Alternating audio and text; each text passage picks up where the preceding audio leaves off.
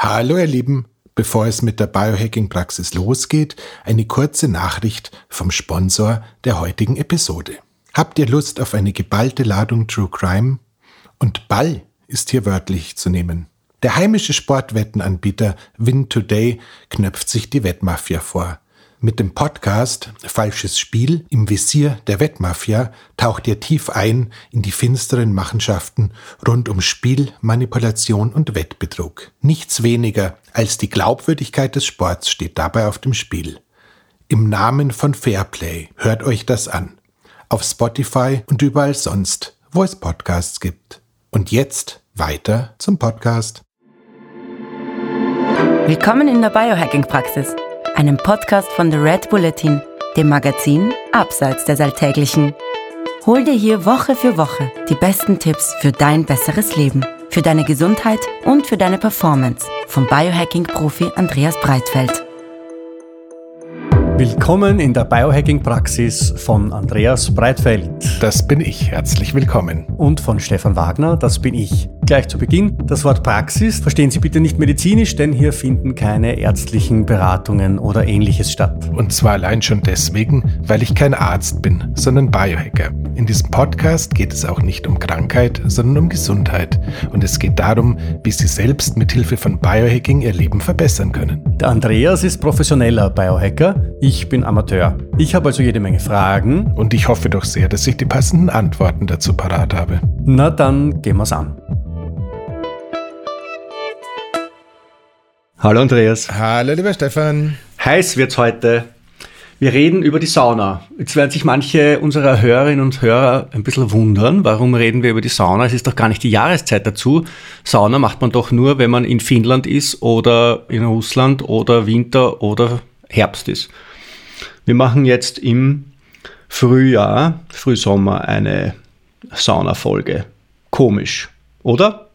Naja, kommt drauf an. Ich glaube, auf der einen Seite ist es ganz klar so, Sauna ist ja tatsächlich so von allen Biohacks das niederschwelligste. Das heißt, wenn ich zu jemandem sage, willst ins Eisbad springen, sagen wahrscheinlich äh, von zehn Leuten sechs mache ich und vier sagen AG. Und äh, wenn ich sage, wollen wir zusammen in die Sauna gehen, ist vielleicht einer oder maximal zwei dabei, die sagen, brauche ich jetzt nicht unbedingt, aber Sauna ist schon was, was die Leute sehr gern mögen. Und du hast Finnland schon erwähnt, aufgrund dieser seit über 80 Jahre anhaltenden Saunastudie wissen wissen wir auch, dass es nichts gibt, was der Longevity, das heißt dem gesunden, langen Leben, so zuträglich ist wie zwei bis dreimal in der Woche in die Sauna zu gehen. Das ist tatsächlich so. Also Sauna ist jetzt für den Biohacker einer von den Big Five wahrscheinlich, oder? Kälte, Licht, Bewegung. ja, Wärme, Wärme, Wärme, Kälte, Licht, das sind so die äh, Geschichten, wo man auch irgendwie sagen würde, ähm, wenn man davon ausgeht, äh, wie könnte Leben auf der Erde entstanden sein, spielt das schon auch eine Rolle. Das heißt, es tut dem Menschen sehr gut. Wir mögen es zum größten Teil. Nichtsdestotrotz äh, gibt es inzwischen ganz unterschiedliche Versionen von Sauna und äh, Wärmeexposition und äh, da mich gefühlt 225 Fragen zum Thema, wann macht ihr endlich mal eine Sauna-Episode ereilt haben und dich wahrscheinlich auch nochmal 200, würden wir sagen, lass es uns angehen.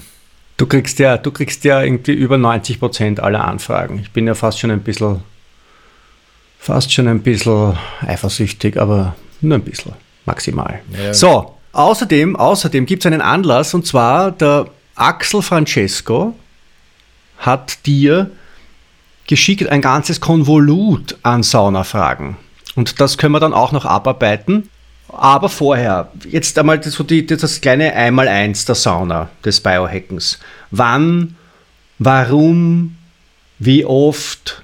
Gut, äh, mein Gott, wo soll man anfangen? Also wir, äh, wenn wir Sauna sagen, meinen wir grundsätzlich alle ähm, Orte, in denen trockene Hitze oder halbtrockene Hitze erzeugt wird. Das kann durchaus auch mal eine Infrarotkabine mit äh, beinhalten. Wenn ich da unterscheiden möchte, versuche ich es irgendwie dann an der Stelle zu tun. Aber grundsätzlich verwende ich das Ganze jetzt generisch, weil sonst wären wir deppert und dann dauert es sechs Jahre, äh, bis ja, wir da fertig ganz, sind. Aber nur damit wir das ein für alle Mal. Du bist ja jetzt nicht so ein wahnsinnig großer Anhänger der Infrarotsauna, weil sie dir zu wenig heiß ist.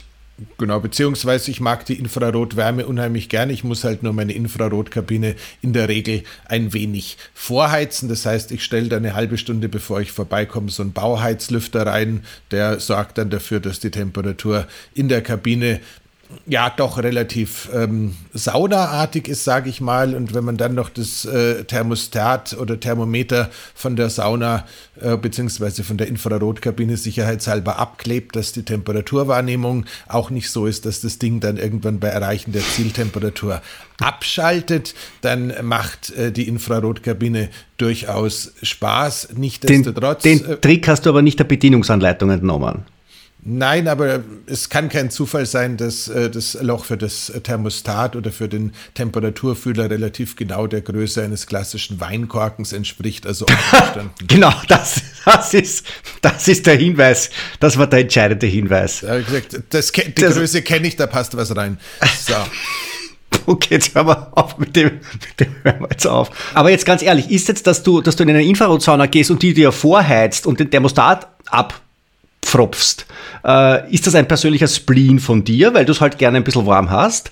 Oder ist das tatsächlich auch etwas mit physiologischem Hintergrund, was Sinn macht? Gut, also ich muss noch einen Disclaimer sagen, wenn die gute Fee morgen vorbeikommt, dann wünsche ich mir bitte eine finnische Fasssauna im Garten mit einem Holzofen dran. Also das wäre die Form von Wärme, von der ich träumen würde, ist tatsächlich diese Holzsaunawärme, die man, wenn man irgendwie in Finnland unterwegs ist und da auf irgendeinem Bauernhof oder sowas ist, auch tatsächlich erleben darf. Das ist in meinen Augen schon die Königsklasse. Der zweite Teil ist, wir sollten uns durchaus bewusst sein, dass die meisten Studien zum Thema Sauna so irgendwie zwischen 80 und 90 Grad Temperatur stattgefunden haben und stattfinden. Das heißt, es könnte durchaus sein, dass die äh, moderateren Temperaturen der Infrarotkabine, die die so zumindest nach Herstellerwunsch erzeugt, eventuell da schon irgendwie unter diesen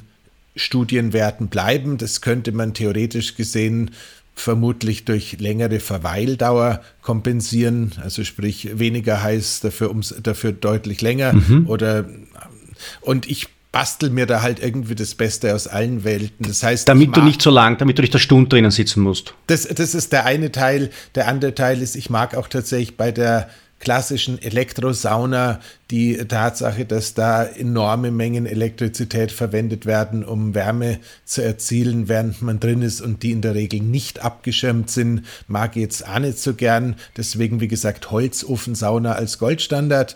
Und mhm. wenn man jetzt eine Infrarotkabine entsprechend vorheizt und das sich dabei zufälligerweise um ein abgeschirmtes Modell, wie es die Firma ja, Clearlight und die Firma Sunlighten ähm, in Europa offerieren ähm, und hoffentlich bald noch ein ganz super sympathisches neues Startup aus Bayern, die ich gerade kennengelernt habe, aber das ist ein anderes Thema. Also wenn man das verwendet, dann hat man den Vorteil, dass halt kein Stress aufs System kommt durch äh, äh elektromagnetische Felder zur Wärmeerzeugung, mhm. aber ähm, dafür wird es halt in der Regel nicht so warm. Und äh, Ben Greenfield hat, glaube ich, zwei Herdplatten bei sich in der Infrarotkabine stehen, um damit Hitze zu erzeugen. Das finde ich jetzt auch eine tolle Idee. Ich kenne nur so ungefähr meine Skala an äh, Selbstverletzungspotenzial. Das heißt, ich würde keine heißen Herdplatten bei mir in die Sauna stellen, weil ich würde garantiert draufsteigen. Und ähm, so kam ich eben zum äh, Bauheizlüfter, der da in erstaunlich kurzer Zeit erstaunlich viel Temperatur erzeugt und äh, die dann auch von der Kabine gehalten wird. Also insofern ist das ganz schön schön. So, aber Gut, du sitzt also bei wie viel? Du sitzt bei 80, 90 Grad in einer Infrarotkabine. Ja, ich glaube, ich kann, das kann ich dir jetzt nicht so hundertprozentig sagen, weil, weil wie gesagt, das Thermostat ja. ist ja abgeklebt, aber ja. das, Therm das, Thermostat sagt, glaube ich, irgendwas von 70 und ähm, ja. 70 durch den Weinkorken. Na, das ist ja dann eh schon das ganz dürft, ordentlich. Dürft, dürft, dürft schon Brenner. Gut, wie lange sitzt du drin? Halbe Stunde beziehungsweise halbe Stunde ist jetzt auch sehr häufig halbe Stunde auf dem Fahrrad. Das ist dann noch der nächste Teil. Das ist schon heftig. Also halbe Stunde auf dem Fahrrad bei 90 Grad ist halt schon Don't do this at home. Kann man tatsächlich ähm, im Zuge von Physiologie, beziehungsweise wie setze ich sowas äh, aus Trainingsgründen ein, schon rechtfertigen, vorausgesetzt, du machst es halt nicht jeden Tag, aber wenn du sagst, okay, ich möchte ein bis zweimal in der Woche irgendwie mit der Herzfrequenz auch so ein bisschen über äh, Grundlagenausdauer hinausgehen, dann ist der Aufwand, äh, diese Herzfrequenz zu erzielen, mit Hilfe von einem Indoor-Cycle in der Sauna relativ niedrigschwellig einzuschätzen, mhm. sagen wir so. Ich kann mich erinnern, der, der Günter Bresnik hat einmal den, den Ernest Gulbis trainiert. Das ist ein, ein lettischer Tennisprofi, der sehr gut war, mal Top Ten. Und der Ernest Gulbis hat Probleme immer gehabt, wenn es heiß worden ist äh, in Australien und so. Also die, diese, dieser Saisonbeginn im Jänner in Australien hat dem nie, nie so getaugt. Und der Günther ist damals auf die Idee gekommen, Feuer mit Feuer zu bekämpfen und er hat damit deswegen einen großen Teil der Vorbereitungs-Konditionsgrundlagenarbeit in einer Sauna durchgeführt. Genau, so, da habe ich es auch her. Ich kenne es halt aus der Vorbereitung äh, von Läufern für so Hitzerennen, Wüstenrennen und so weiter und so fort, beziehungsweise auch aus dem Radsport, wenn das sowas Ah, der Christian Schiester hat das auch trainiert. Der Christian Schiester, der, der Ultra-Langstreckenläufer, äh, der, der eh auch von Red Bull gesponsert wurde, daher kenne ich ihn, der hat das auch. Der hat auch in der, in der Sauna trainiert. Also bist du eh nicht der Einzige, der, der solche Ideen kommt. Siehst du, ähm, bin fast beruhigt. Bin, ja, bin total langweilig, aber das wusste man eh.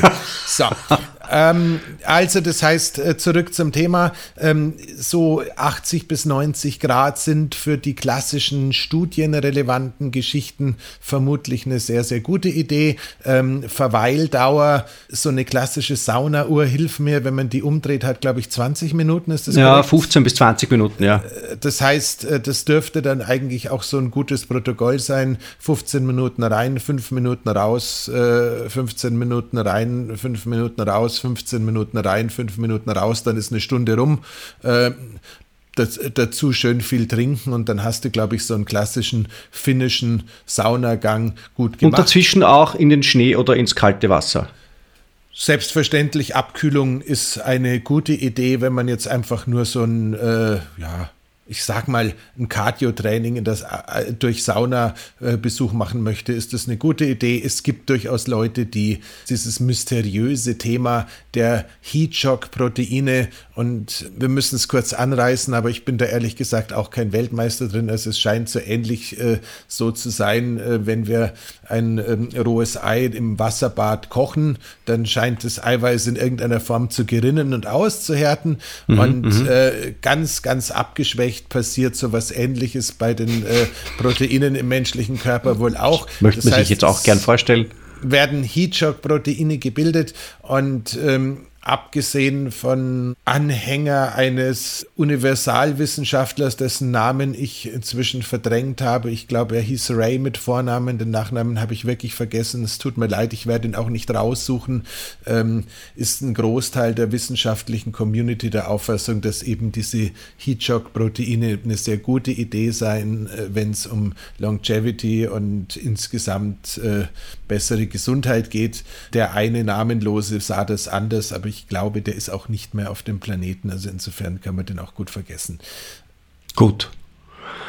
So, ähm, Cardio-Training, also in die Sauna zu gehen, ersetzt ein Cardio-Training. Das hört man immer ganz gern, weil man mag ja vielleicht manchmal lieber in der Sauna sitzen, als ähm, irgendwie durch die Gegend hecheln ja, also es ist vielleicht ein bisschen, zu, bisschen zu hart gesagt, aber es ist ganz definitiv so, egal ob äh, Fußballprofi oder professioneller Biohacker, und damit bin jetzt nicht ich gemeint, sondern auch so ein Ben Greenfield oder so, man ist sich da jetzt schon sehr einig darüber, dass du quasi Punkt 1 durch den Saunabesuch ein äh, niederschwelliges äh, Cardio-Training ersetzen kannst, weil quasi die Stimulation vom Herz-Kreislauf-System äquivalent zu sein scheint. Zweitens geht man davon aus, aus, dass du durch einen Saunabesuch nach dem Cardiotraining ähm, das Ausdauertraining auch noch weiter verlängern kannst. Das heißt, du gehst jetzt irgendwie eine Runde um den Block radeln oder um den Block laufen und kommst dann mit einer leicht noch erhöhten Herzfrequenz in die, in, ins, ins Haus zurück und springst dann in die Sauna und die ist schon netterweise von liebenden Menschen vorgeheizt. Dann kannst du quasi das Training durch die äh, unmittelbare Hitze-Exposition nach der Trainingsleistung ja, weiterführen. Das ist äh, auch ganz schön praktisch, wenn du jetzt irgendwie im Winter schnell aber mit erfrorenen Fingern und abgefrorenen Ohren äh, durch den Winterwald rennst und dann in eine vor, vorgeheizte Sauna gehst und der Puls trotzdem durch die, trotz der Kälte hoch war und dann in der Sauna hoch bleibt, dann ist das alles ganz schön. Man taut wieder auf und hat trotzdem länger trainiert. Also Gut. ganz schön schön. Entgiften? Ähm, ja, da wird es beim, beim Thema Entgiften, da wird es jetzt so ein bisschen halb esoterisch. Ähm, ob ich damit recht habe oder nicht, kann ich dir nicht sagen. Wir werden auch keinen Studienaufbau finden, bei dem man es überprüfen kann. Ich persönlich glaube tatsächlich, dass eine echte Entgiftung irgendwie was damit zu tun hat, dass wir nicht komplett im Stress drin sind. Ich kann mir nicht vorstellen, dass unsere Physiologie mal so angelegt war, dass wenn uns der berühmt-berüchtigte Säbelzahntiger verfolgt, äh, dass, wir dann, dass wir uns dann gedacht haben, jetzt schwitzen wir mal gescheit unsere Schwermetalle aus, vielleicht rutscht er auf den Quecksilberkügelchen aus oder so. Ähm, das heißt, ich glaube, es gibt einerseits ein äh, stressbedingtes äh, Schweißausscheiden, was in erster Linie einfach eine Reaktion ist, die mit Körperkühlung und Körperfunktion zu tun hat. Und ich glaube, dass es dieses entgiftende Schwitzen gibt, wo der Körper mit einem deutlich entspannteren vegetativen Nervensystem ähm, sozusagen Flüssigkeit ausscheidet und ich glaube, in dem Zustand kommt eine ganze Menge mehr mit raus. Jetzt kenne ich, wie gesagt, ich kenne keine Studie, wo sie irgendwie Schweiß äh, auf Umweltgifte, Schadstoffe, Schwermetalle im Stress oder im nicht Ich habe von einer gehört. Haben. Du hast ich habe von, einer gehört. gehört. Okay. Ja, also ich habe sie nur grundsätzlich gehört, dass sie Schweiß untersucht haben und da sind die Mengen von Schwermetallen und anderem ekelhaften Zeugs, das sie drin gefunden haben, war sehr überschaubar. War vorhanden, aber sehr überschaubar. Und war das äh, quasi jetzt eine klassische Sauna oder war das eine Infrarotkabine? Ich glaube, es war eine klassische Sauna, aber ich weiß weil da keine Details das, dazu. Weil, weil das ist, ist, ja genau der Punkt, wenn du äh, in einer Sauna hockst, die elektromagnetische Felder produziert und du sozusagen dadurch gestresst bist, mhm ist es, äh, wäre das, wär das Nervensystem ja. definitiv nicht auf Entgiftung. Das heißt, man müsste das wirklich irgendwie mal vergleichen, aber das ist schon an der Tür zum Aberglauben. Wie gesagt, ich sage meinen Klientinnen und Klienten, wenn sie irgendwie mit äh, Schwermetallentgiftung zu tun haben und äh, Ausleitungsinfusionen machen und Apharesen machen und was man da sonst so alles tun kann, um das Gift loszuwerden, wenn ihr die Möglichkeit habt, geht lieber in eine Infrarotkabine als in eine klassische Sauna, weil die Wahrscheinlichkeit, dass ihr bei der moderaten Hitze weniger gestresst seid, ist ausgeprägter und äh, man wird es ja nicht glauben, der gute Ron Hubbard hat ja, bevor er sich irgendwie zum Sektenführer entwickelt hat, ein extrem abgefahrenes Entgiftungsprotokoll seinerzeit entwickelt, das unter anderem den Einsatz von Niacin und dem sogenannten Niacin-Flasch vor dem mhm. Saunagang äh, beinhaltet hat. Und das ist, ist, ehrlich gesagt, ist das Ding ganz schön cool. Und auch da war, glaube ich, die Hitzegestaltung moderat. Und wenn man das Ganze jetzt noch, den Sprung noch kurz weiter schließt und zurück ins äh, alte Indien und in die ayurvedische Heilkunst reingeht, da ist es ja auch so, dass äh, im Ayurveda wird ja der Kopf nicht der Hitze ausgesetzt. Das heißt, die haben so Schwitzkästen, da schaut dann oben die Glatze okay. schön raus, äh, was jetzt wiederum mit dem Thema Stressreaktion oder Nicht-Stressreaktion, glaube ich, auch ganz gut korreliert, weil äh, letzten Endes, wenn ja die Steuerzentrale überhitzt, dann ist das Ganze eher so ein bisschen stressiger und der Rest des Körpers macht es ja doch eine ganze Zeit länger mit. Okay, cool. Super, dann haben wir jetzt mal das kleine Einmal-Eins der Sauna durch genau. oder fehlt uns noch irgendwas? Drei, drei, drei Sachen noch, das Thema Hydration, das Thema Alkohol ähm, und äh, das Thema wie oft. Ähm, fangen wir mit wie oft an, also diese ganzen Longevity-Leute, ich habe es glaube ich im Einspruch Bann schon gesagt, in Finnland äh, haben festgestellt, so ab zwei bis dreimal in der Woche passiert das meiste. Vier mhm. bis fünfmal in der Woche haben sie auch gefunden, war auch super. Mehr hat irgendwie keiner geschafft, weil dann häufig doch das Leben dazwischen gekommen ist. Und ähm, ich versuche irgendwie halt auch so zweimal in der Woche ähm, mich der Hitze auszusetzen und mache das äh, tatsächlich sommers wie winters die äh, Sauna bei mir zu Hause, beziehungsweise die Infrarotkabine steht in der Gartenhütte. Da ist es auch im Sommer viel, viel leichter, da vernünftige Temperaturen zu erreichen als im Winter. Insofern wäre es echt dekadent, da im Sommer nicht reinzugehen. Ähm, also, ja. Da muss man es nicht einmal aufdrehen. Ja, fast. Ja. Ähm, Gut. Okay, das heißt, was war die Häufigkeit? Also, also viel öfter, als man glaubt. Genau. Immer das eine. Ähm, ja? Das war das Thema Häufigkeit, das Thema Hydration wäre mir noch wichtig. Also wer mal mit so einem Blutzuckermonitor gearbeitet hat und festgestellt hat, was es für irre Spikes in der Sauna gibt, äh, mhm. das ist tatsächlich keine Cortisol-Reaktion oder nicht wirklich eine Cortisol-Reaktion. Das hat einfach was damit zu tun, dass wir beim Schwitzen wird sozusagen die Blutzuckerkonzentration im Blut erhöht, weil wir Wasser verlieren. Dementsprechend mhm. ist es einfach eine sehr, sehr clevere Idee, bevor man in die Sauna geht und bei jeder dieser Abkühlungspausen wirklich nachzutrinken. Und ich kenne durchaus auch ernstzunehmende Sportler, die dann quasi mit einer Thermosflasche, mit einem kalten oder kühlen oder wie auch immer nicht heißen Getränk in die Sauna gehen und die irgendwie auf den Boden stellen oder legen, sodass sich die Flasche nicht übermäßig von außen erhitzt und dann auch während des Saunierens äh, nachspülen. Das heißt, ähm, trinken während des Saunagehens ist definitiv kein Zeichen von Schwäche, sondern einfach ein Zeichen davon, dass man seinen Blutzucker ein bisschen stabiler hält und dem Organismus eine übermäßige Dehydration ersparen möchte. Apropos Dehydration, ich glaube, diese Folge erscheint nach unserer berühmt-berüchtigten Salz-Episode. Insofern mhm. haben wir ja uns über die äh, Vorteile von Salz und Elektrolyte und entsprechende Mineralstoffe im Wasser sowieso schon mal ausgiebig unterhalten. Dementsprechend äh, empfehle ich auch tatsächlich, wenn man weiß, man geht eine Stunde in die Sauna, nochmal diese Morgendosis, egal ob Element oder Salzmische oder Himalaya-Salz oder was auch immer ähm, an Salz zusätzlich zu sich zu nehmen, weil äh, schlicht und ergreifend wir mit dem Schweiß so viel an Elektrolyten und Mineralstoffen verlieren, dass es äh, sonst die Gesamtfunktion des Körpers wahrscheinlich nicht positiv beeinflusst. Mhm. Gut.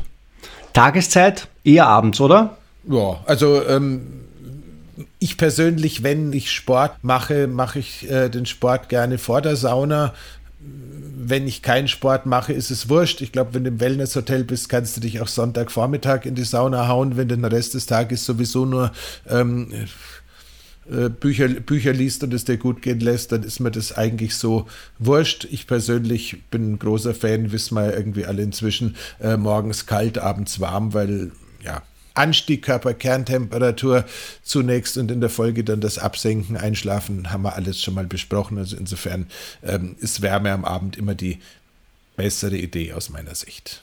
Du hast den Alkohol vorhin angesprochen, beim Wellness-Hotel ist mir das jetzt eingefallen, weil wenn ich jetzt am Vormittag in die Sauna gehe, dann gehe ich vielleicht zum Mittag, wenn ich eh schon entspannt bin, dann gönne ich mir vielleicht eine gute Flasche zum Mittagessen. Ist das jetzt nicht so die super Idee, vermute ich jetzt einmal aus rein also, biohackerischer Sicht? Als ich 1822 der Jungredakteur des Frauenfitnessmagazins Shape war und äh, anlässlich der Vorstellung der Polar Smart Edge, was alles keiner mehr kennt, nach Helsinki geflogen wurde und da mit dem damaligen deutschen Geschäftsführer von äh, Polar Elektro und ein paar anderen Journalisten und ein paar Finnen lustigerweise in die Sauna gehen durfte, haben die da äh, tatsächlich als Erfrischung zwischen den Saunagängen Bier gereicht. Ähm, ich bin mir sicher, meine Leber war damals echt noch gut in Form und auch gut im Training.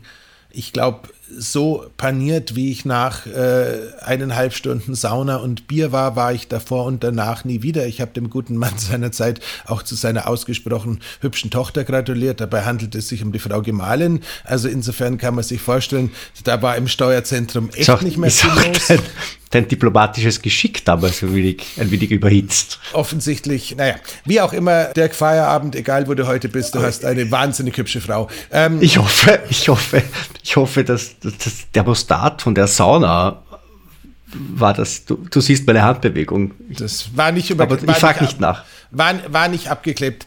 Ähm, so, Gut, also dementsprechend muss man klar sagen, Sauna und Alkohol ist aus verschiedensten Gründen keine sonderlich gute Idee aus biohackerischer Sicht, besonders deswegen, weil Alkohol ja auch wiederum die Dehydration fördert. Das heißt, man schüttet eigentlich Alkohol nach im Sinne, ich muss den Schweiß ausgleichen, aber im Endeffekt äh, erhöht sich im Laufe der Zeit nur der Alkoholgehalt im Blut, weil die Wassermenge einfach konstant weiter reduziert wird. Damit haben wir auch den, äh, die Erklärung gefunden, warum das in der Sauna so fürchterlich reinhaut. So. Und jetzt wollen wir diese Folge quasi mit einem dramatischen Ich hätte gerne irgendwas aus, von Rocky oder so, weil die Fragen sind echt hart. Äh, unterbrechen. Ich würde sagen, wir machen das so ein bisschen. Wir machen jetzt eine, quasi eine, eine, eine Spezialfragenfolge, weil da, der Axel Francesco war so freundlich, einfach in quasi alle Fragen zusammenzufassen, genau. die einem die, irgendwie die einfallen oder nicht einfallen könnten. Wir machen das aber so ein bisschen Spitfire. Das heißt, ich antworte da jetzt ein bisschen kürzer als sonst, weil sonst äh, werden das 20 Folgen. Also ich lese das jetzt einfach einmal nur runter. Ja? Was sind Ziele, Effekte der Sauna? Schwitzen, Aufheizen des Körpers, durch Blutung fördern, um Regeneration zu steigen. Haben wir eigentlich alles schon gesagt. Kann ich diese Ziele auch durch andere Dinge erreichen, zum Beispiel durch Ausdauersport? Also ist, die Frage finde ich jetzt nicht so schlecht, ist das Schwitzen durch Sport ein anderes Schwitzen als das durch Sauna? Oder hat das mit diesem Stressthema zu tun, das du vorhin angesprochen hast? Mit dem Stressthema nicht so sehr. Es hat was wirklich mit der Bildung der Heatshock-Proteine äh, zu tun. Das kriegen wir einfach durch eine normale Körpertemperaturerhöhung bis hin zum Fieber nicht hin. Das heißt, äh, das wäre der eine Unterschied. Die kardiovaskuläre Wirkung ist sicherlich ähnlich. Also insofern sind die schon arg miteinander verwandt, aber dieser Wirkmechanismus Heatshock-Protein ist halt einfach nur bei der Sauna zu finden. Okay. So, zweite Frage. Inwiefern unterscheidet sich die Art des Saunierens durch das Ziel? Klammer konkret mit welcher Intensität, welcher Dauer und mit wie vielen Durchgängen zu dem jeweiligen Ziel? Wie schaut ein Abkühlen, Aufwärmen vor dem Saunieren in den Pausen und nach dem Saunieren aus? Der meint es wirklich ernst. Naja, genau. Also ich habe für mich gemerkt, dass ich mich angemessen abgekühlt habe, wenn sich die Luft und das Wasser normal kalt anfühlt. Laut manchen Saunaregeln duscht man vor dem Saunieren warm, um die Poren zu öffnen. Das würde meiner Meinung nach das Schwitzen erleichtern, aber das Aufheizen des Körpers für Heatshock-Proteine verlangsamen.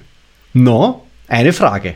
Ja, das ist eine Frage. Also Punkt 1, wenn es nicht eure eigene Sauna ist, wenn ihr nicht allein in der Sauna seid äh, und äh, all diese Sachen, die man so gemeinhin mit äh, Sozialkompetenz oder sozialem Respekt zusammenbringt, dann bitte gerne vorm äh, Saunagang äh, warm abduschen. Das hat unabhängig von den Hautporen auch einfach den Vorteil, dass man eventuell noch die eine oder andere Trägersubstanz wie Hautcremes, Sonnencremes, äh, Make-up und was man auch sonst so alles trägt, äh, los wird, bevor man da quasi anfängt, eine Saunalache zu erzeugen. Ähm, die Erweiterung der Poren und damit das verstärkte Schwitzen ist äh, definitiv auch ein Thema. Ich sehe keine Korrelation zwischen der Bildung von Heatshock-Proteinen und dem Schwitzen. Klar ist der Schweiß grundsätzlich ja dazu angeregt, die Körpertemperatur wieder abzusenken, würde also damit das Ganze moderat reduzieren. Ja, aber wenn, wenn ich jetzt eh rundherum 80 Grad hat. 70, 80, 90 Grad Außentemperatur habe, sollte das eigentlich ähm, fürs Ofenrohr sein. Also egal. Das heißt, vor, vor, gerne vorher warm duschen. Heatshock-Proteine leiden nicht darunter, wie lang und wie oft. Wenn es äh, eine Regenerations- äh, beziehungsweise ich mache an dem Tag nur Sauna, Sauna sein soll, bin ich so ein großer Fan von den 60 Minuten, wie ich sie vorher schon mal angerissen habe, also 15,5 die Beobachtung, dass äh, die Abkühlung so weit fortgeschritten ist, ähm, wenn das Wasser sich normal anfühlt, ist natürlich richtig und korrekt. Ähm, ich kenne viele, die wollen gar nicht so richtig runterkühlen, sondern die machen da wirklich so Hitzemarathons, die gehen halt dazwischen ein bisschen raus, äh, suchen aber kein kaltes Wasser, weil es ihnen eigentlich noch mehr nur um die Hitzegestaltung geht. Das dürfte höchstwahrscheinlich, weil es die Herzfrequenz dauerhaft ein bisschen weiter oben hält, ein bisschen mehr Richtung Ausdauersport gehen. Auf der anderen Seite ist natürlich die Kontrasttherapie, ähm, wie geschildert, äh, die Königsklasse. Habe ich was vergessen aus der Frage? Die, die Fragen sind so lang. Macht nichts. Dritte Frage. Was hältst du von Saunahüten? Ich habe jetzt eigentlich geglaubt, er hat einen, einen Tee vergessen. Saunahüten habe ich geglaubt, aber ich, er meint wirklich, wirklich von Saunahüten. Huberman hatte gesagt, damit auch Huberman in dieser Folge vertreten, hatte gesagt, dass er damit das Aufheizen des Körpers verlangsamt, dadurch länger in der Sauna bleiben kann und mehr schwitzt.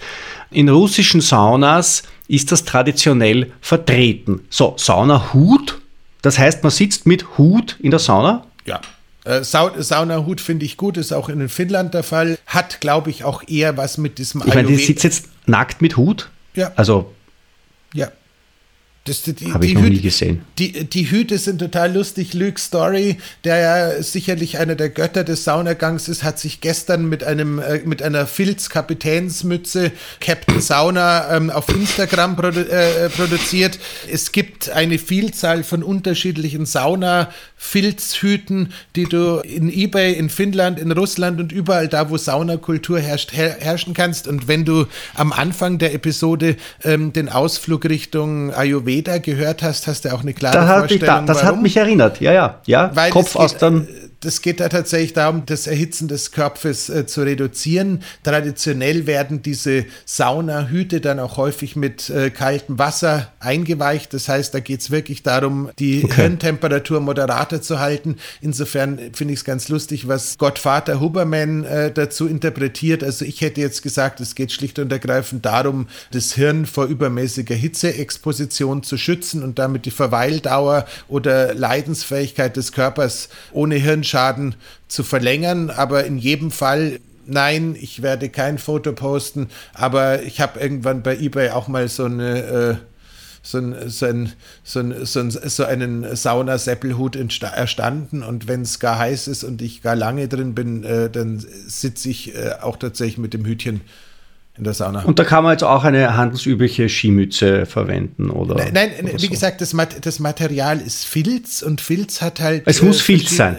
Hat, okay. Fil, Fil, Filz hat halt den Vorteil, dass es diese Feuchtigkeit, auch die kühlende Feuchtigkeit gut aufsaugt, dass es äh, offensichtlich relativ stabil ist, was die äh, Bildung von äh, Keimen oder sonstigem angeht. Also die, die Saun der Saunahut oder die Saunamütze ist aus, aus Filz und wenn Red Bull Media House irgendwann uns mal echt was Gutes tun möchte, wäre das auch ein super schönes Giveaway für unsere Hörerinnen und unseren Hörer, Biohacking Praxis Filzmützen zu machen. Also ich finde die echt So super. mit Gamsbart vielleicht obendrauf das wäre jetzt, glaube ich, im Jahre 2023 aus Gründen des Artenschutzes ein bisschen kompliziert bei den vielen Hörern, die wir haben, die armen Gamsbärten.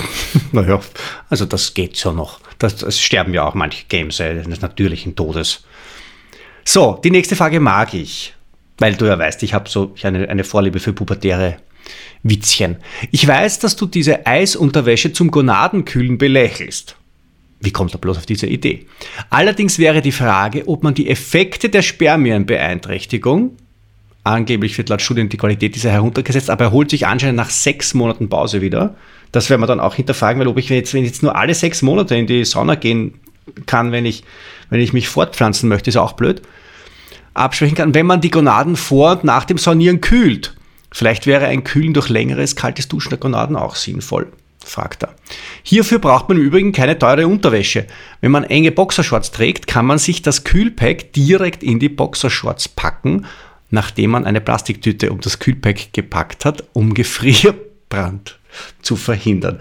Wie gesagt, ich mag diese Frage gern. Ich mag die Bilder, die entstehen.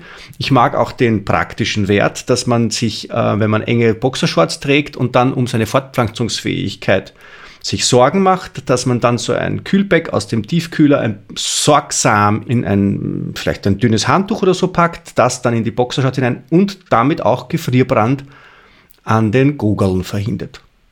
Verhindert, finde ich gut. Äh, sagen wir mal so, rein wissenschaftlich gesehen ist das alles total korrekt.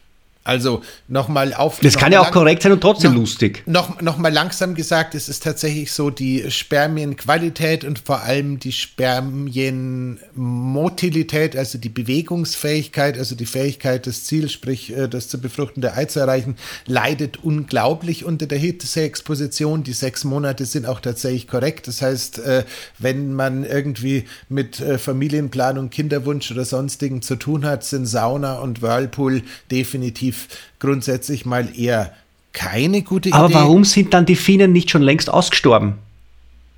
Das war ha? harte Frage jetzt. Tja, da merkt man den investigativen Journalisten. Die, ich, das, muss, das muss irgendwas mit Frequenz zu tun haben. Wenn ich ganz viele äh, schlecht sehende Soldaten losschicke, kommen wahrscheinlich mehr an, als wenn ich wenige gut sehende losschicke. Keine Ahnung. Ich Nein, ich habe die, hab die Lösung. Ich habe die Lösung, die, die, die, die, die Spermien in Finnland sprechen Englisch. Und der trying to approach the finish line. Okay, das, Gut, ähm, ja. Dafür, ähm, dass der jetzt, dafür, dass der jetzt aus der Situation entstanden ist, kann war- man, in- kann man in dir kann man, kann man nehmen. Kann man in hätte man, hätte man jetzt drüber nachgedacht, hätte man jetzt, hätte man jetzt, ja. Okay, also lange Rede. Den darf man sich nicht genau anschauen. Den darf man sich nicht genau anschauen. Den muss man nur kurz wirken lassen. Also, So. äh, wie, wie gesagt, ähm, nee, nee, das ist auch, ist auch wirklich alles korrekt. Es ist auch tatsächlich so, wenn ich jetzt ein junger Mann bin und irgendwie mit Familienplanung beschäftigt bin und trotzdem gerne in die Sauna gehen möchte, dann ist äh, die Idee, die äh, Gonaden gekühlt zu halten, echt eine gute. Ähm, auch äh, der praktische Hinweis, äh, da noch irgendwie was zwischen dem Kühlpad und der Haut zu haben, ist auch äh, wirklich äh, lebensnah. Ich kann mich noch erinnern von anderen Körperstellen, wenn, wenn du irgendwie dich verletzt hattest und gemeint hast, du musst da jetzt ein Kühl, äh, gezerrt hattest und gemeint hast, du musst jetzt ein Kühlpad drauflegen oder sowas, dass, dass das ohne Handtuch dazwischen auch bei weniger sensiblen Hautstellen wirklich äh, horrende schlecht funktioniert. Also lange Rede, kurzer Sinn, vorher kalt duschen oder nachher äh, kalt duschen, glaube ich, löst das Problem nicht so sehr. Die Idee, eine thermische Schutzschild, ein thermisches Schutzschild und in dem Fall quasi ein, in der Handtuch oder in der Plastiktüte gewickeltes Kühlpad äh, da einzusetzen, finde ich äh, Vielleicht total aus in Filz Ordnung. einen kleinen, einen kleinen Stefan, ähm, wenn du bei Etsy ähm, äh, Stefans Saunaladen eröffnet hast, weiß ich, was das erste Produkt ist. Wir werden es dann verlinken. Ähm, nee, aber also wie gesagt, ich finde es äh, dafür, dass ich, nein, also nochmal, ähm, es gibt so ähm, eigenartige Leute im Internet, die man am Anfang komisch findet, also sowas wie uns und dann vielleicht auch ein bisschen lieb gewinnt. Ich hoffe es, auch bei uns. Dazu gehört unter anderem Vigorous Steve. Vigorous Steve ist ein Anabolika beratender Bodybuilder, der wurde dadurch bekannt, dass er einer der Leute war, die seinerzeit vom guten alten Liver King eine Anfrage bekommen haben, ob er ihm dabei helfen könnte, mit Hilfe von Hormonen diese unglaubliche Liver King-Figur zu entwickeln. Und irgendwie hat der zu den Leuten gehört, die da irgendwie dann die Informationen zu dem Thema an die Öffentlichkeit gebracht haben, was mich persönlich so ein bisschen erschreckt hat, weil ich mir gedacht habe, egal ob das jetzt seltsam ist oder nicht seltsam ist, also ich bin gegenüber meinen Klienten in einem derartigen Sinne von Verschwiegenheitsgelübde, dass ich niemals irgendwie namentlich Anfragen von einem Kunden, egal wie eigenartig oder nicht eigenartig sie sind, mit Namensnennung und Vorlesen dieser Anfrage in die Öffentlichkeit tragen würde. Warum erzähle ich das? Vigorous Steve lebt im schönen Bangkok, hat eine schöne Frau und ist jetzt auf den Gedanken gekommen, dass er gerne auch noch Kinder haben möchte, hat jetzt also aufgehört, sich Hormo Hormone, Wachstumshormone, äh, Sexualhormone und sonstiges im Wert von vielen tausend Euro im Monat in die Muskulatur zu jagen und wird jetzt gerade mal kurzfristig so natural und tut alles, um seine Spermienqualität nach oben zu bringen, damit er dann den goldenen Treffer bei seiner Partnerin landen kann. In diesem Zuge hat auch der und der misst halt irgendwie viermal im Monat seine Blutwerte mit diesem Thema Abkühlen der Gonaden angefangen zu experimentieren und hat da tatsächlich den Testosteronwert einen Tacken nach oben gebracht. Jetzt ist das jemand, ähm, ich glaube, der äh, lebt mehr oder minder im Labor, egal ob es um Anabolika geht oder ob es jetzt um Nicht-Anabolika geht. Das heißt, äh, dessen N gleich 1 ist, glaube ich, mehr wert als eine Studie mit 20 schlecht motivierten Medizinstudenten. Also insofern muss ich tatsächlich sagen, wenn dir die Spermienqualität und die Spermienmenge am Herzen liegt, da scheint tatsächlich die äh, Kühlerei wirklich was zu bringen. Ob es jetzt die Testosteronmenge im Allgemeinen wirklich anhebt, bin ich mir noch nicht so ganz sicher. Aber wenn du jetzt sagst, ey du, ich bin äh, in einem Alter äh, und habe eine Partnerin und wir denken da schon drüber nach. Und noch dazu ist es deine eigene Sauna und du musst dich da jetzt nicht irgendwie da sozial dafür rechtfertigen, was du dafür tust. Go for it, keep them cool. Gut. Aber in der öffentlichen Sauna wäre es dann möglicherweise erklärungsbedürftig. Aber natürlich, man hätte dann ein schönes, also es ist ein Conversation Starter. Ja, du, in Amiland äh, stehen die Leute sehr häufig voll äh, in, in Sportklamotten in der Sauna. Da fällt es wahrscheinlich gar nicht so sehr auf. Zentraleuropa könnte es ein bisschen komplizierter sein. Ja. So, Frage 5. Es sind neun insgesamt. Wie kann man beim Saunieren herausfinden, wie lange man drinnen bleiben sollte? Es gibt wahrscheinlich einen Trainingseffekt, nachdem man mit fortschreitendem Training besser wird und länger drinnen bleiben kann. Beim Krafttraining sagt man einfach, mach x Wiederholungen. Gerade beim Kreuzheben kann man das Muskelversagen problemlos provozieren. In der Sauna ist das allerdings sehr gefährlich. Vor allem, wenn man allein ist. Da hat er recht. Ja. Also einfach drin bleiben, solange bis man, bis das, bis das äh, Hitzemuskelversagen, das übertragene Muskelversagen eintritt, ist wahrscheinlich blöd. Weil dann also, findet man die Rosine. Ich muss. Na, nicht man selbst, sondern man wird als Rosine gefunden. Achso, ich hatte, ich hatte jetzt gerade drüber nachgedacht, wo die in der Sauna liegt. Ähm, man aber, wird als Rosine okay. gefunden. Äh, nee, also kann ich jetzt tatsächlich nicht wirklich beantworten. Ich gehe mal davon aus, dass die gängigen zwischen 60 und 90 Minuten ähm, Hitzeexposition mit kurzen Pausen so das Gängige sind. Ich glaube, über, über zwei Stunden mit Pausen wird es dann höchstwahrscheinlich problematisch. Insgesamt kann ich aber da auch nur wieder das wiederholen, was ich vorher gesagt habe. Wenn man den äh, Flüssigkeitsgehalt im Blut einigermaßen aufrechterhält, das heißt einigermaßen nachtrinkt und nicht übermäßig dehydriert, werden wahrscheinlich auch drei Stunden noch irgendwie denkbar sein. Ich persönlich, ähm, Zeit, Möglichkeit, bin halt irgendwie so zwischen, zwischen 60 und 90 Minuten echt glücklich und äh, setze aber tatsächlich auch ein Eisbad oder was ähnliches nicht zwingenderweise bei jeder äh, Saunapause, wenn ich denn eine mache, ein, weil ich tendenziell, glaube ich, schon auch diesen kardiovaskulären Stress von der Wärme da lustiger finde als die Kontrasttherapie. Gut. So, eine Frage, die du eigentlich schon beantwortet hast, aber ich stelle sie trotzdem, weil sie vielleicht dann noch neue Aspekte aufmachen könnte. Was hältst du denn von Saunatagen, wo man den ganzen Tag über viele moderate Saunagänge macht? Ist das einfach nur was, was halt nett für die Seele zum Abschalten ist? Oder hat es körperliche Vorteile gegenüber kurzen und intensiven Saunagängen? Ähm, geile, geile Recovery, wunderbare Erholung für Bänder und Gelenke und sonstiges und trotzdem die Möglichkeiten, einen Herz-Kreislauf-Stimulus zu setzen. Also finde find ich super, mache ich auch offen gestanden viel zu selten. Aber, Aber das heißt so wirklich Wellness-Hotel und Vormittag zweimal, also reingehen, Viertelstunde, Viertelstunde draußen bleiben, Viertelstunde reingehen, so. Ich fürchte, er hört es nicht. Ich hatte in der PR-Agentur einen unglaublich lieben Mitarbeiter, den Fabian Größwang aus Österreich. Der ist irgendwo in der Nähe von Salzburg, glaube ich, in Golling, wenn es mich nicht täuscht, beheimatet. Der hatte damals so einen Nebenjob und ich glaube, das ist irgendwie Familienbetrieb. Da war der äh, so äh, Sauna-Wart oder Sauna-Aufgussmeister im Aqua Salza in Golling und äh, der hat irgendwie äh, schon erzählt, dass sie ganz häufig ähm, Leute haben, die da wirklich einen halben Tag so mehr oder minder mit bisschen Sauna, bisschen Wellnessen verbringen und das ist schon, also ich finde das fantastisch. Ich mache es halt einfach nie, weil ich immer den Eindruck habe, ich verpasse was, aber also ich macht Wellness noch dazu, wenn ihr in einer Beziehung seid, wo beide an der Beziehung Beteiligten irgendwie da Freude dran haben. Ich kann es echt nur empfehlen. Gut. Und zwischendurch Podcast hören. Eben nicht. Eben nicht. Ich Was? Glaube, das, nein, das ist, tatsächlich, das ist, ist tatsächlich sowas, äh, so ein, so, äh, ab und zu mal einfach Dinge nur tun, um die Dinge zu tun. In der Sauna in Finnland, da reden die Leute nicht miteinander. Sie peitschen sich ab und zu ein bisschen mit Birkenästen aus. Das muss man ja nicht machen. Aber einfach mal, einfach mal gemeinsam schweigen, gemeinsam schwitzen und glücklich sein. Ich rate wirklich dazu. Gut. Frage 7. Die haben wir eigentlich schon ein bisschen beantwortet. Ich stelle sie trotzdem, weil vielleicht findest du ja noch ein Körnchen drinnen, was wert ist, noch nachgetragen zu werden. Rotlichtsauna versus konventionelle Sauna.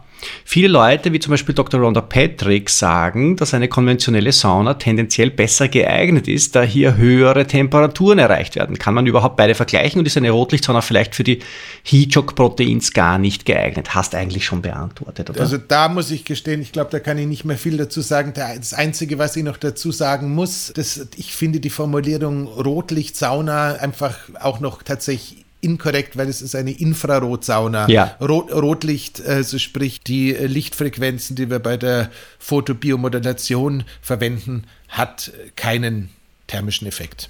Würde es eigentlich einen Sinn machen, sich so ein, so ein Rotlichtpendel in die Sauna hineinzustellen oder würde das dort zusammenschmelzen und kaputt sein oder gar nichts bringen? Abgesehen davon, dass man eine Stromversorgung bräuchte dafür. Ich würde gerade gerne Zunge mit Zwiebel anbraten. Ich weiß aber nicht, ob es meine oder ob es deine ist. Die liebe Firma Clearlight, die mir also freundlich war, mir anlässlich des äh, Flowfests vor vielen Jahren hinterher eine hochwertige Infrarotkabine zur Verfügung zu stellen, hat ja lange Zeit damit experimentiert, äh, wie man quasi äh, Rotlicht in die Sauna reinbekommen könnte. Hat zu dem Zwecke sogar bei den neueren Modellen eine Steckdose oder beziehungsweise einen weiteren AUX Anschluss eingebaut, für den ich sehr dankbar bin, weil da kann ich meinen Heizlüfter dran anschließen. ähm, die verkaufen, soweit ich weiß, in Amerika und vermutlich auch in Deutschland tatsächlich äh, Rotlichtpaneele für die Sauna. Mhm. Die Argumentation, warum sie das tun, kann ich dir nicht so genau sagen. Vermutlich, äh, weil wenn man das Ding in der Sauna hat und man eh schon nackt ist, ist es eine super klasse, super gute Idee. Nein, ist es nicht. Der eine Teil ist äh, die äh, wir haben irgendwann mal gelernt, dass die Lichtdurchdringung der Haut bei kalter Haut deutlich höher ist als bei warmer Haut. Das zweite mhm. ist, wenn du schwitzt, hast du noch mal eine reflektierende Schicht. Das heißt, das ist schon mal, das ist schon mal ein bisschen untauglich, um äh, die Übung äh, gut zu gestalten. Das einzige, was dafür sprechen würde, ist, dass wenn du halt jetzt irgendwie beengt wohnst und äh, der Gemahlin schon die Sauna abgerungen hast, dass du sie haben darfst, beziehungsweise die Infrarotkabine, könnte man sich quasi ohne sie zu heizen da auch reinsetzen, um Photobiometrie Modulation zu machen. Aber also okay, ich, einen, zweiten, einen zweiten Nutzen für den also Raum einfach. So, sozusagen, aber, ich, aber die, die Kombination erschließt sich mir weder nach einem biologischen Verständnis noch nach irgendwas, was in der Natur vorkommt. Also ich mache es nicht. Okay. Apfelstrudel ist gut, Frittatensuppe ist gut. Wie gut müsste erst Frittatensuppe mit Apfelstrudel sein? Ja, du, aber so eine Frittatensuppe mit Apfelmus ist doch bestimmt lecker und ein paar Rosinen rein. Ja. Aber die hatten wir gerade in der Sauna schon. Die. Rosinen sind gerade vorgekommen, die kommen heute wieder. Heute mehr Rosinen als Andrew Huberman. Sollten irgendwelche Supplemente hinzugeführt werden? Falls, falls ja, wie viel? Ja, haben wir schon beantwortet. Magnesium, Salz, er fragt selbst danach. Also alles, was man durch Schweiß verliert, außer halt die Schwermetalle, die braucht man nicht wieder zuführen, die können ruhig draußen bleiben. Bingo. Und die letzte Frage, macht eine Saisonalisierung Sinn? Also im Sommer öfter Sauna, um auch für die höheren Temperaturen besser gewappnet zu sein, oder ist das ab einem gewissen Trainingsstand überflüssig? Ja, ich ganz ehrlich kenne dein Warum. Ähm, Wenn es um Longevity geht, äh, man, sollte man es eigentlich das ganze Jahr machen. Wenn du irgendwie äh, sagst, nein, ich mach das jetzt aber bloß im, bloß im Winter, dann machst du es halt bloß im Winter. Also für den Otto Normal-Saunagänger und äh, die Clara Normal-Saunagängerin ist es, glaube ich, total wurscht. Ich persönlich äh, mache das ganze Jahr, muss aber gestehen, wenn es draußen irgendwie 36 Grad hat und äh, die Sonne runter brennt, halt vielleicht nicht so lang, beziehungsweise äh, ja, mei, also es ist, ich glaube, man hat da schon irgendwie so, ein, so, einen natürlichen, äh, so eine natürliche Sollbruchstelle, dass irgendwann im August einfach äh, die Sauna mal auch ein bisschen so eine Ruhepause bekommt. Ja, ich habe übrigens, weil du jetzt gerade von, von äh, Clara und Otto gesprochen hast. Ich habe neulich gehört, es hat jemand den Begriff Otto Normalverbraucher vorbildlich gegendert und zwar Otto Normalverbraucher in. Mhm. Mit, mit gesprochenem Blank zwischen er und ihn. Das, das habe ich beispielhaft gefunden. Muss, ich, muss, ich, muss, ich muss gestehen, wir hatten es ja kurz erwähnt, ein zu langer Aufenthalt in der Sauna ohne Saunahut ist durchaus in der Lage, den Gehirnzellen Schaden äh, zuzufügen.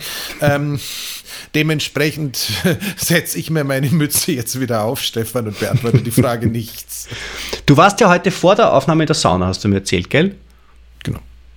Ja, super. Gehst du heute noch einmal? Nein. Also ich meine, es inspiriert möglicherweise. Nee, nee, nein. Mit vielleicht, äh, vielleicht noch eine kleine, kleine, eine kleine Radrunde fahren. Ich war, ich war vorher auf dem Fahrrad. Ich habe, äh, wenn ich weiß, dass ich lange Zeit noch sitzen darf und viel Beratungstätigkeit äh, vor mir liegt, bin ich immer ganz froh, wenn ich noch irgendwie so eine halbwegs intensive Cardio-Einheit eingebaut habe. Und das war die heute diese Woche. Aber nichtsdestotrotz, ähm, Sauna Wir sind durch. Fahrrad ist echt hart. Äh, geht so in die Sauna, geht so in die Infrarotkabine, äh, nutzt die Wärme, sie tut uns allen gut. Bleibt uns Danke. Axel, für die Fragen übrigens. Also wirklich, das waren Fragen von, auf, einem, auf, einem sehr, auf einem sehr hohen Kompetenzniveau. Vielen herzlichen Dank dafür. Genau. Und immer schön cool bleiben, auch in der Sauna. Passt auf euch auf. Genau, also Bis bald. Bye bye. Das war die Biohacking-Praxis, der Health Performance Lifestyle Podcast von The Red Bulletin. Mehr davon findest du überall, wo es Podcasts gibt, auf www.redbulletin.com und natürlich in unserem Magazin.